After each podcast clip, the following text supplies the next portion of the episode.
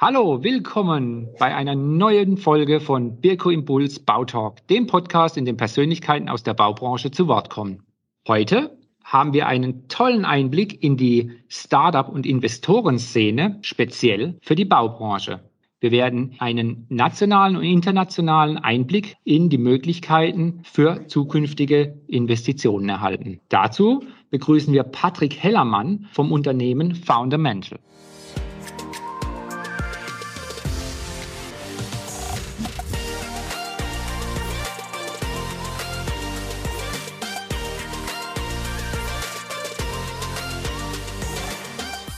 Hallo, Patrick Hellermann. Wir sind beim Du und jetzt möchte ich dich einfach bitten, dich mal unseren Zuhörern vorzustellen und was Fundamental denn so macht. Hallo Michael, danke, dass ich die Gelegenheit habe, hier bei dir zu sein. Ähm, ich bin einer der Partner in dem Wagniskapitalgeber Fundamental. Wie du schon richtig eingeleitet hast, fokussieren wir uns mit unseren Investitionen auf die Frühphase von Startups, die sich auf die Baubranche konzentrieren. Besonders bei uns ist, wir investieren global. Das heißt, circa 90 Prozent unseres Kapitals ist verteilt zwischen Asien, Lateinamerika, Nordamerika äh, und Europa und ungefähr 10 Prozent in Deutschland. Wir haben dadurch einen sehr internationalen Blick. Wenn ich an Internationalität denke, seid ihr irgendwie aufgeteilt, dass sich die einen mehr um Europa oder Deutschland und die anderen mehr um das Internationale kümmern? Also ein Mann pro Kontinent oder wie seid ihr aufgestellt? Ja, genau. Also es ist, wir haben ein kleines, aber feines Team ähm, von acht Leuten, ähm, von denen äh, zwei äh, Deutsche sind. Davon bin ich einer. Die anderen äh, sechs Kollegen kommen aus den amerikanischen und asiatischen Kontinenten. Und dementsprechend haben wir uns auch aufgeteilt. Ich kümmere mich bei uns im Partner, in der Partnerschaft in Europa. Ähm, mein asiatischer Partner Schub kümmert sich um Asien und mein amerikanischer Partner Adam kümmert sich um, um Nord- und Lateinamerika. Ja, und um zu, genau zu sein, also in der Vorbereitung habe ich auch gesehen, es sind auch Frauen an Bord. Also es sind nicht nur Männer, also ihr seid auch mit Frauen aufgestellt. Ja, noch, noch nicht ganz so viel, wie wir gerne würden. Ähm, wir haben aktuell zwei Kolleginnen an Bord. Das Ganze darf sich gerne noch ein bisschen erhöhen, aber grundsätzlich hast du vollkommen recht. Also wir sind, wir sind ein sehr diverses Team ähm, haben, wie gesagt, asiatische Kollegen, haben, haben Kollegen aus verschiedenen Minderheitscommunities. Ähm, und das Ganze ist ein bisschen auch bei Design, Michael, weil wir natürlich mit einem globalen Blick auch lokale Empathie haben wollen. Weißt du, wenn, wenn wir alle äh, irgendwo den deutschen Blick hätten, ähm, dann ist die Wahrscheinlichkeit, dass wir neue Geschäftsmodelle, die durch die Decke gehen, in zum Beispiel Emerging Markets, ähm, nicht besonders hoch. Da braucht man schon die lokale Empathie und auch verschiedene Blicke. Das war uns sehr wichtig im Team. Ja, das fällt mir auch auf. Ihr habt eine sehr spannende Kommunikation auf eurer Internetpräsenz. Und ähm, so bin ich auch auf euch gestoßen. Also über LinkedIn gewisse ähm, Verlinkungen von Unternehmen haben mich dann zu euch geführt. Also wir haben keine gemeinsame Vergangenheit. Umso spannender finde ich heute das Gespräch. Die Positionierung haben wir jetzt erledigt. Wenn ich dich jetzt frage, die letzten Monate, oder bei euch auch vielleicht die ganze Anfangszeit von eurem Unternehmen. Wie hat sich das entwickelt und ähm, wie siehst du die Lage? Wir haben angefangen mit unseren allerersten Investments Ende 2018. Dort hatten wir den ersten Fonds fertig geraced, nennt man das. Das heißt, das Kapital dafür eingesammelt und die ersten Investments Ende 2018 dann gemacht. Das heißt, jetzt ungefähr zweieinhalb Jahre her. Ähm, und das ist schon eine spannende, spannende äh, Entwicklung in der Baubranche und der Technologie, den Technologieaspekten dort. Also zu Anfang haben wir sehr viele Software-Themen gesehen und, und sowohl die Kunden als auch die Investoren fanden Software-Themen extrem spannend. Und, und ich glaube, das würde ich auch heute nach wie vor so beurteilen. Allerdings haben sich andere Themen äh, und Geschäftsmodelle deutlich schneller entwickelt, auch insbesondere aus den Emerging Markets. Äh, und das sind vor allen Dingen Marktplatzmodelle, Modelle, die im Prinzip eine, eine One-Stop-Shop aller Amazon anbieten und gar nicht so sehr Software-Aspekte haben. Also das, das ist, glaube ich, ein jüngerer Trend der letzten 18 Monate, dass gerade diese Modelle sehr stark wachsen. Das finden wir unglaublich, äh, unglaublich spannend. Ähm, und daneben gibt es natürlich noch ganz viele neue Modelle, die jetzt gerade äh, in der Entstehung sind. Ich denke dabei an Themen wie Modelle, die die, die ganzen Arbeitskräfte auf der Baustelle unterstützen ähm, und dort auch die, die äh, Shortages eigentlich adressieren. Ähm, das, das ist nur ein, ein weiterer Aspekt neben den Software- und Marktplatzthemen. Wie haben in den letzten Monaten die ähm, pandemiebedingten Einschränkungen auf euch gewirkt? Also habt ihr das überhaupt gemerkt oder inwiefern ähm, hat sich das ausgewirkt? Ich habe jetzt gerade gehört, Marktplatzmodelle bei, bei viel E-Commerce und dezentraler Organisation. Ist es logisch irgendwo? Ähm, aber wie haben sich auch andere Sachen entwickelt, äh, sagen wir mal Software oder auch ähm, Organisationsthemen innerhalb von Unternehmen? Also wir haben ähm, als, als Covid die westlichen Märkte getroffen. Erstmal, sorry, nochmal einen Schritt zurück. Wir haben natürlich durch den globalen Blick Covid eine Idee eher gesehen als viele der westlichen äh, VCs. Wir wussten im Dezember 2019 bereits, dass das ein ernsthaftes Thema werden könnte. Ähm, und dementsprechend hatten wir so ein, zwei Monate Vorsprung, um uns Gedanken darüber zu machen, was könnte passieren. Ähm, und und äh, man, man hat trotzdem einfach keine Glaskugel und weiß es ganz genau. Also in etwa kam es.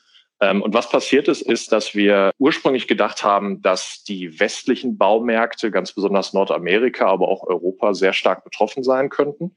Und, und das hat sich nicht ganz so rausgestellt. Also man muss schon sagen, dass äh, sowohl in Nordamerika als auch in den, äh, in den europäischen Märkten gerade der der Wohnungsbau im Prinzip fast keine Einschränkungen erlebt hat. Ähm, der gewerbliche Bau natürlich schon, das ist klar. Aber dementsprechend waren die Auswirkungen auf Startups, die die Baubranche adressieren, überraschend gering. Und, und ich will mit dir mal ein Muster teilen. Ähm, wir haben im Moment ein Portfolio von 35 Firmen im ersten Fonds, also ein ganz gutes, ausbalancierte, ganz ausbalanciertes Set, ähm, über das wir ähm, so eine gewisse Mustererkennung machen können. Und was wir sehen, ist, dass Softwarefirmen in den westlichen Firmen praktisch keine Dellen im Umsatz gehabt haben in den letzten 18 Monaten. Die sind sehr stabil durch die Krise geritten. Und ähm, Marktplatzmodelle hatten eine Delle in Asien im Januar, Februar und März 2020 und sind seitdem mit 20 bis 30 Prozent äh, Monat auf Monat gewachsen bei uns im Portfolio. Ähm, und dann gab es noch so, so Themen, die sehr servicelastig sind. Also weder Marktplatz noch softwarelastig. Das ist so eine dritte Kategorie. Und die sind am Anfang ähm, stark eingebrochen, um 50 bis 60 Prozent, sowohl in westlichen als auch asiatischen Märkten äh, und haben sich seitdem äh, sehr gut erholt und sind heute im Prinzip zwei bis dreimal so hoch wie auf Vor-Covid-Niveau im Umsatz. Also sehr interessant, wie sich Software, Marktplätze und Servicemodelle unterschiedlich äh, durch Covid haben beeinflussen lassen. Äh, aber am Ende stehen sie eigentlich alle heute sehr gut da. Eigentlich auch erfreulich. Die ähm, spezielle Frage, wir sind ja ein deutschsprachiger Podcast und deswegen fokussiere ich auch immer ein bisschen auf unsere, unsere Hörer hierzulande, also im deutschsprachigen Markt, muss da auch ein bisschen Fokus setzen. Finde es aber interessant, dass du eigentlich mehr über die internationalen Aspekte sprechen kannst. Ähm, das ist, finde ich, wichtig, um das äh, in die deutschsprachige Baubranche zu tragen. Ich habe auf eurer Webseite sehr, sehr interessante Zahlen gesehen, die finde ich als Grundlage fürs Verständnis dieses Themas eine wichtige Rolle spielen. Könntest du mir einfach mal so ein paar Zahlen, die du bestimmt aus dem FF kannst, einfach kurz darlegen für unsere Hörer, um was für Zahlen wir uns hier unterhalten? Ähm, ja klar, also wir haben, ähm, und, und ich denke mal, du, du nimmst dabei insbesondere Bezug auch auf den ersten Fonds und welche Größenordnungen sich da so entfaltet haben. Im, äh, Im ersten Fonds haben wir etwa zwischen 50 und 100 Millionen Euro bislang investiert. Ich sage die Zahl nicht ganz exakt, weil sie auch nicht auf der Website ist, aber das ist so grob die äh, Größenordnung ähm, haben daraus ein Portfolio, das einen Gesamtmarktwert von etwa 3,6 Milliarden mittlerweile hat. Ähm, also sehr signifikant. Äh, und um dorthin zu kommen, knapp 650 Millionen US-Dollar an weiterem Kapital, also neben unserem Kapital, eingesammelt hat. Äh, in diesem Portfolio befindet sich zum Beispiel ein sogenanntes Einhorn. Ähm, Einhörner sind ähm, im Technologiesektor Firmen, die eine Marktbewertung von eine Milliarde US-Dollar oder mehr haben. Davon haben wir bereits eines nach zweieinhalb Jahren im Portfolio ähm, und haben äh, noch zwei oder drei Firmen, die das in den nächsten zwölf Monaten, so hoffen wir, auch schaffen werden. Und ja, damit kann man eigentlich ganz sehen, dass, äh, dass, dass der gesamte Bausektor sowohl national als auch international äh, sich wirklich toll entwickelt im Technologiebereich. Das kann man auch an diesen Zahlen durchaus erkennen, weil viel Kapital in den Sektor wandert. Genau darauf wollte ich hinaus. Wir haben im Bautalk ja immer speziell das Thema Nachwuchs. Und ähm, was ich dich jetzt mal als Einschätzung fragen möchte, sagen wir mal, wir haben hier junge Leute auf der einen Seite, die gute Ideen haben, auf der anderen Seite, die sagen, ich hätte Interesse in äh, die Investorenbranche einzusteigen mit meiner Kompetenz. Wie siehst du die Chance, mit einem Start-up oder einer Geschäftsidee in den Markt zu gehen? Und ähm, würdest du sagen, ja, machen oder eher Vorsicht, aber? Was ist deine Position? ähm, also ist ja völlig klar, dass ich da einen sehr äh, subjektiven Blick habe, auch aufgrund meiner Rolle. Aber ich versuche es trotzdem äh, möglichst objektiv zu sein. Ähm, grundsätzlich denke ich, dass die Zeit im Moment, um eine Firma zu gründen, ähm, selten so gut war.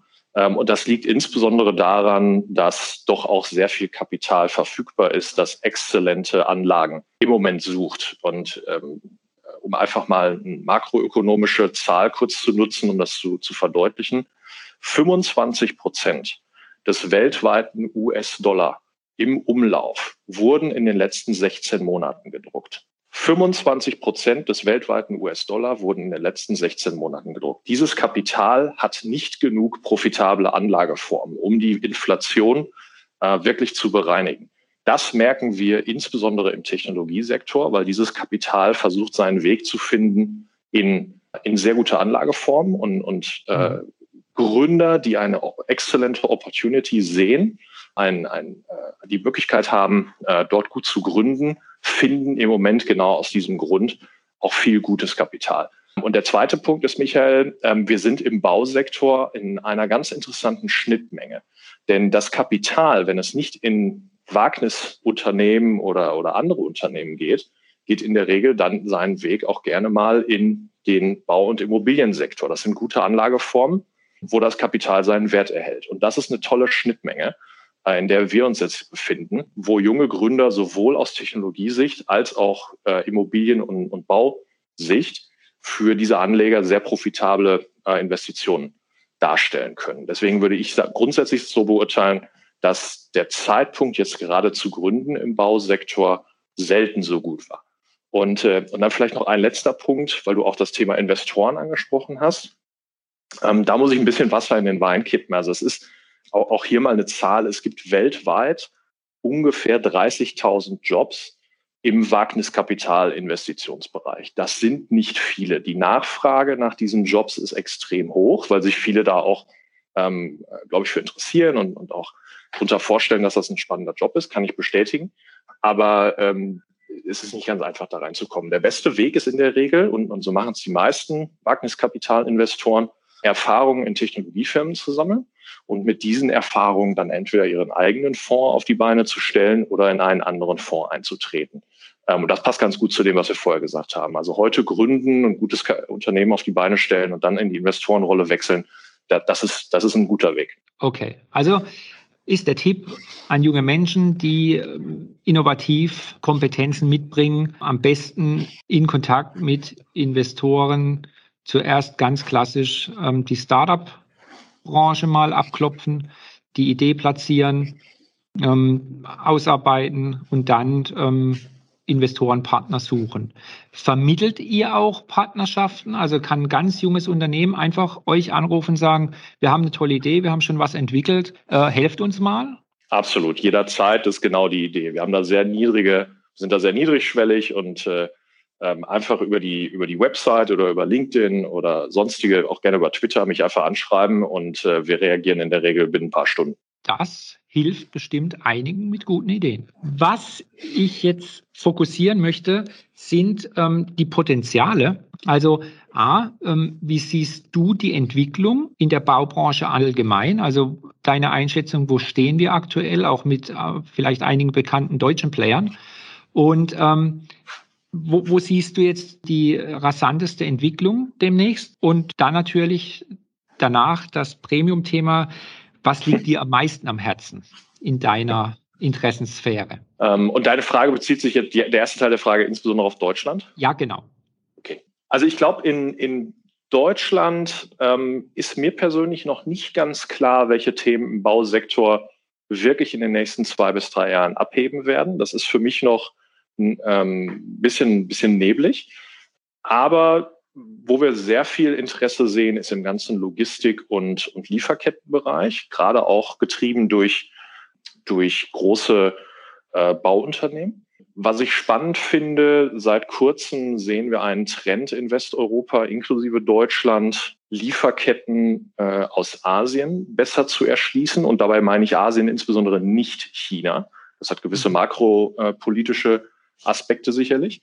Ähm, aber das ist, ein, das ist ein interessanter Trend, den ich gerade sehr eng verfolge, ähm, um dort sozusagen unbekannte Lieferanten CE zertifizieren, zu qualifizieren und deren Produkte nach Westeuropa auf die Baustellen zu bringen. Das ist, das ist ein schöner Trend und passt ganz gut in das Logistik- und Lieferkettenthema.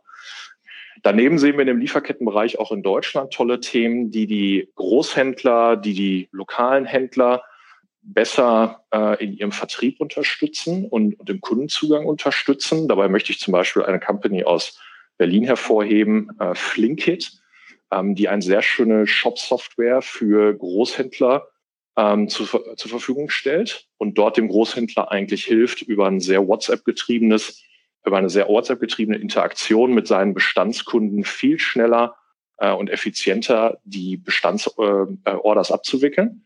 Und dabei zusätzlich bietet Flinkit auch noch äh, Services rund um Logistik, um Finanzierung, um Payments äh, und so weiter an. Also es ist äh, ein toller mhm. Trend, der aus meiner Sicht sehr gut zu den westeuropäischen Marktstrukturen rund um Distributoren und Großhändler ähm, passt. Also das sind mal so, mal so zwei Beispiele, die ich jetzt speziell auch im deutschen Kontext gerade sehr spannend finde. Ähm, wo ich ein bisschen vorsichtig bin, ist rund um das Thema äh, Neudeutsch Software as a Service, also alle Softwareangebote, die eigentlich an die großen Bauunternehmen oder auch die Mittelständler gehen. Ähm, dort sehe ich zwar grundsätzlich Effizienzpotenziale, bin mir aber selber noch nicht ganz so sicher, ob man dort, ich sag mal, so ein bisschen Pflaster äh, auf eine Wunde ist oder ob man wirklich auch als Gründer eine sehr, sehr wertvolle Firma aufbauen kann, à la Procore aus den USA. Da, da bin ich noch vorsichtig und beobachte. Okay, also ist teilweise das, was als Innovation gerade ähm, auf der Hand liegt, gar nicht mal so skalierbar, wie man das vielleicht vermutet, weil der Markt zu kleinteilig ist oder der Markt überhaupt zu klein ist für solche Software as a Service oder, oder kleine digitale Anhängsel? Ja, gute Frage. Weiß ich auch noch nicht, Michael. Ähm, ich, ich vermute aus meinen Beobachtungen, dass insbesondere das Thema Onboarding, Training, ähm, die, wir, die wir häufig den, den Bauunternehmen dann natürlich mit zur Verfügung stellen müssen, wenn wir eine Software verkaufen, noch nicht ideal gelöst wird von, von Softwarefirmen. Ja, also häufig verkaufe ich sozusagen das Werkzeug, die Software, vergesse dabei aber, dass eigentlich am Ende ein Resultat für den Kunden rauskommen muss. Ähm, und äh, vielleicht mal, vielleicht mal ein ganz kurzes Beispiel, wenn wir da kurz für Zeit haben, Michael. Ich sag mal, aus einem, aus einem anderen westeuropäischen Markt gibt es eine Firma in, in der Baurobotik. Und ähm, diese Firma hat lange versucht, ursprünglich die Roboter an sich zu verkaufen oder zu verließen und, und das an sich ist nicht so richtig geglückt. Das lag ein Stück auch daran, dass die großen Baukunden gesagt haben, naja, beweis mir erstmal, dass dein Roboter wirklich die gewünschte Qualität schafft, ähm, dass er das in der Zeit schafft, keine keine Fehler produziert und so weiter. So, und dieses Unternehmen ist dann irgendwann hergegangen und hat sein äh, Vertriebsmodell äh, komplett auf den Kopf gestellt und hat gesagt, ich versuche dir nicht mehr meinen Roboter, also das Werkzeug zu verkaufen, sondern ich verkaufe dir einfach die fertige Wand. Ich biete als Sublieferant in deinen Projekten. Und das war der Durchbruch für diese Firma. Die hat es dann geschafft, äh, äh das, das Endresultat zu liefern, nämlich die fertig verputzte Wand. Und der Roboter war nur ihr Mittel zum Werk äh, oder, oder ihr Mittel zum Zweck. Ähm, und dadurch haben sie auch das ganze Onboarding- und Training-Thema zu Anfang erstmal um, umschifft. Und als die Kunden dann angefangen haben, sich auf dieses Ergebnis einzulassen und damit, ähm, damit einverstanden zu sein, dann, dann hat sich plötzlich die, die äh, Konversation wieder geschiftet. Und dann hat man gesagt, okay, kannst du mir nicht eigentlich deinen Roboter auch verkaufen oder verließen und können wir meine Leute nicht trainieren? All das Vertrauen da war. Und ich glaube, das ist ein Beispiel, warum die Software-Themen häufig ein Onboarding- und Training-Element brauchen. Gutes Beispiel ist immer gut, wenn man mal was Handfestes zur Theorie dann auch hat. Was ist denn jetzt dein Herzensthema für unsere Hörer? Also was ich sehr spannend finde, ähm, auch einfach gesellschaftlich oder an der Schnittstelle zur Gesellschaft ist, wie wir das ganze Arbeitskräftethema rund um rund um den Bausektor lösen. Und ähm, ich, ich höre sehr viel immer die Diskussion, naja, es will ja keiner mehr in den Bau und das ist alles so ein, so ein harter Job und die jungen Leute wären alle so bequem. Ich persönlich kaufe das nicht. Ähm, und, und häufig höre ich dann die Lösung, ja gut, dann müssen wir halt mehr Leute aus, was weiß ich, Osteuropa oder aus Afrika qualifizieren, weil hier will keiner einen Job machen. Ich, ich bin mir da nicht so sicher. Ähm, wo ich eigentlich die Zukunft sehe und wo ich mir wünsche, dass wir als Gesellschaft hingehen, ist ähnlich eigentlich wie die Evolution vom Kfz-Mechaniker zum Mechatroniker. Ähm, und ich glaube, dass wir im, im Bausektor durchaus die Möglichkeit gerade besitzen, dass wir junge Leute so an den Job heranführen, dass sie eigentlich nicht mehr zwingend äh, Ziegel auf Ziegel legen, sondern eher in der Lage sind, mit einem Roboter zusammen den Roboter zu leiten, also nur als Beispiel jetzt, ja, einen Roboter anzuleiten, wie dieser eigentlich die Ziegel legt, ähm, ihn möglicherweise auch in seinem Pfad, wie er den Ziegel legen muss, programmiert. Und das finde ich eine sehr spannende Entwicklung, wo im Prinzip der, man sagt das auf Englisch, Blue Collar äh, Arbeiter sich im Prinzip hinentwickelt zu einem White Collar Arbeiter ja, und, und wo im Prinzip auf der Baustelle schnell die Roboter auch mitprogrammiert werden. Ich denke, das ist eine tolle äh, Gelegenheit und das ist für mich ein Herzensthema, denn ich denke, das können wir schaffen. Ja, also vorstellbar. Ich lasse mich ja immer inspirieren von meinen Gesprächspartnern. Also wenn man, ist ja auch eine Form, wie kann ich zum Beispiel einem Roboter etwas beibringen. Ja? Also wenn, wenn der vielleicht auch Verhaltensweisen von mir ablesen kann, und die dann eigenständig in Programmierung umwandelt und das dann vielleicht genauso tut wie ich, ähm, dann reden wir ja nicht von einem, von einem Code-Programmierer, sondern einfach nur ja, von einem Lehrmeister für Robotik. Also da, da sind ja unendliche Potenziale drin, je intelligenter die Software wird von, von Robotern zum Beispiel. Oder Würde ich genauso beurteilen. Okay. Was mich jetzt interessiert, äh, investiert ihr in ein Unternehmen, das sich diesem Thema Arbeitskräfte widmet? Ja, und was habt ihr eigentlich sonst für Investments in welchen Unternehmen? Mhm. Ja, also wir haben im Baurobotikbereich bereits zwei Firmen aus unseren ersten 35, äh, in die wir investiert haben. Da geht es zum Beispiel um Isolierungsthemen und die Automatisierung von Isolierung, was, glaube ich, gerade im EU-Kontext jetzt für die nächsten Jahre ähm, ein sehr interessantes Wachstumsfeld sein könnte. Und, und auf der anderen Seite sehen wir auch, dass äh, etablierte Spieler aus dem Bausektor, große Bauunternehmen, sich mehr und mehr für das Thema auch Baurobotik interessieren. Wir haben beispielsweise einen Investor in unserem Fonds, der, ähm, der dort sehr stark aktiv ist. Das ist ein europäisches Bauunternehmen. Ähm, und daneben haben wir, ich meine, Fundamental ist, ist quasi finanziert von vielen Familien aus dem europäischen und, und außer, äh, außereuropäischen Kontext, die sich mit dem Bausektor auseinandersetzen und neben den Familien auch ähm, private und, und öffentlich gelistete Unternehmen aus dem Bausektor, sodass also wir immer den Zugang haben, auch direkt auf die Kompetenz ähm, der Leute, die sich mit dem Bausektor sehr gut auskennen. Wir sagen immer, wir, wir sind gut im Investieren, ähm, aber was den Bausektor angeht, ähm, haben wir Leute, die uns eher erklären, wie der Bausektor funktioniert. Und das ist immer eine ganz spannende Kombination, auch im Hinblick zum Beispiel darauf, wie Baurobotik dem Sektor helfen kann. Wenn also irgendjemand gerne mit uns zusammenarbeiten möchte, einfach ansprechen. Super, Patrick wie fast immer in meinen Gesprächen beim Bautalk, ich könnte stundenlang weitersprechen mit dir. Ähm, es ist super interessant und geht wahrscheinlich in vielen, vielen, vielen Themen noch ganz schön in die Tiefe. Ich habe einen schönen Einblick gewonnen. Ich hoffe, ihr als Zuhörer auch. Ich bedanke mich bei dir, Patrick. Vielen Dank, Michael. Tolle Gelegenheit. Ich bin froh, dass es diesen, diesen Podcast gibt. Das freut mich natürlich. Ja, vielen Dank auch euch als Zuhörern. Wenn ihr Fragen und Anregungen habt, dann gerne via E-Mail an m.neukirchen.birko.de. Wir freuen uns natürlich, wenn ihr uns abonniert und den Bautalk Podcast fleißig teilt. Bis dann wieder in 14 Tagen. Dann gibt es den nächsten Bautalk. Bis dahin gerne mal in die Show Notes gucken und die passenden Links zur heutigen Sendung einfach mal anklicken und sich Fundamental anschauen. Echt spannend. Wir haben auch noch ein paar andere Unternehmen erwähnt, die sind dann auch hinterlegt. Bis dahin, euer Michael Neukirchen.